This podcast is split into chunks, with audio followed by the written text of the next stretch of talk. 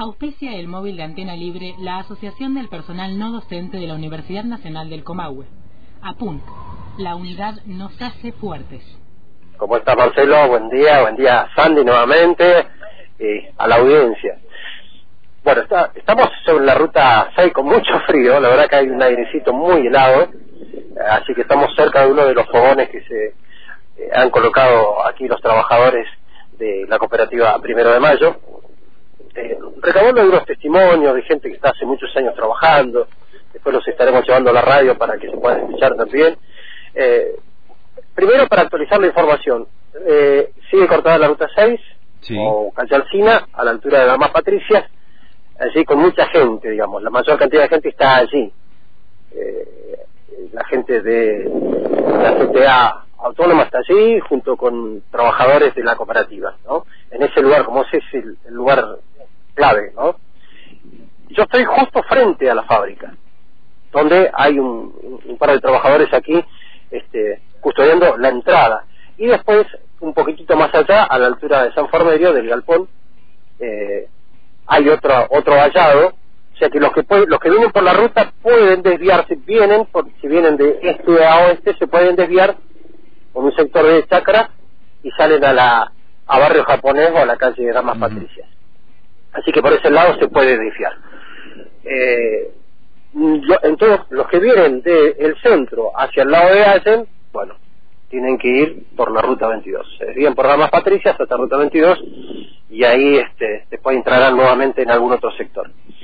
Pero bueno, un poco la situación ya la conocemos, el pedido de desalojo está, eh, ya está la orden para, para desalojar, no se sabe qué momento, cuándo, pero bueno, ya aquí están manteniendo desde ayer este este piquete aquí en sobre calle Alcina. Y estamos con uno de los trabajadores de la fábrica. ¿Qué tal? ¿Cómo anda usted? Bien, nomás, acá estamos. Recuérdeme su nombre. Ibacache Daniel Ángel. Daniel. Bueno, ¿hace cuántos años que trabajas acá, Daniel?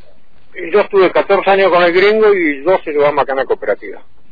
¿El gringo quién? El gringo Sinelli, el dueño que Tuve 14 años con él y después pasamos a cooperativa cuando él lo dejó a la deriva. Y bueno, acá estamos. En ese momento cuando lo vieron, no teníamos, no había echador para voltear los rodillos para trabajar. Y yo siempre andaba en la chacra cargando madera, siempre miraba cómo volteaban, digo, bueno, yo me voy y, corto. Y gracias a Dios, mirando eso, volteé y así arrancamos. Como achador. Como achador. Y bueno, trabajamos, íbamos, traíamos la madera, veníamos, trabajamos, trabajamos de 6 de la mañana a 12 de la noche para hacer cajones. Y todos los días teníamos que traer una monedita para comprar nafta o gasoil para las máquinas. Y así arrancamos hasta que ya se acomodó un poquito y ya después lo empezaron a vender, por nadie lo quería vender madera, puede decir, ¿quién lo va a pagar? Y bueno, después ya de eso se empezó a, a mover, a mover y ya empezaron a traer madera y bueno, ya agarramos hasta ahora. O sea que trabajo. Trabajo tenemos, gracias a Dios. Y bueno. ¿Qué edad tenés Yo ya tengo 58 años. Tuve dos accidentes ya y no ando con muletas y no, no puedo caminar. Te veo que estás con, con dos muletas. ¿Y seguís trabajando? Y sigo trabajando. ¿Y, qué haces? ¿Cuál es tu función? Eh, yo trabajo en el auto en el auto El auto lo Después que da la echada, ya subía los, los autos, el tractor y ya quedé ahí. Pero y hacía todo trabajo, no solamente eso. Después que me accidenté ya no pude. ¿Y hace cuánto que estás con muletas? ya va a ser casi ocho años. ¿Ocho años con muletas? Porque las operaciones no... No dieron resultado. Va, quedaron bien todo acá, las prótesis y todo, pero yo me quebré acá arriba de la rodilla, me tocó una moto y me quebré arriba de la rodilla y el tobillo me lo rompió todo. Bueno, así que la prótesis está bien, pero acá es que el de un lado el hueso no está soldeado. Y ya que estás con la muleta, te subís al auto elevador y arrancás tu jornada laboral. Tengo que tomar dos colectivos de Barrio Nuevo hasta acá para llegar a la laburo. Y bueno, dos Vengo de Barrio Nuevo hasta la parada y, la parada y a las cinco de la mañana. A tomar seis y media acá, a las siete tomo el otro para acá. Y todos los días eso. Y ahora estás acá en el piquete ya estamos piquete. Voy en la noche, no me quedo por supuesto en la noche acá porque en Jalisco más estoy no me dejan compañero, pero en el día sí vengo a colaborar con este padre. ¿Cómo está compuesta tu familia, Daniel? tengo nieto, hija, una nena chiquita de nueve años. Igual, y así. ¿Vos mantenés a toda la familia? Sí. Me ayudan un poco ella, con los salarios de los chicos. Colaboramos en una casa, como casa humilde. Yo vivo en un rancho cantonera, en Barrio Nuevo, Barrio Nuevo. He pedido ayuda, pero nunca me dio. Y bueno, acá estamos. Y ahora sí, trabajo, no sé qué hacer. A mí que me da trabajo. Nada, yo no puedo hacer nada. Si, si no la no puedo hacer nada.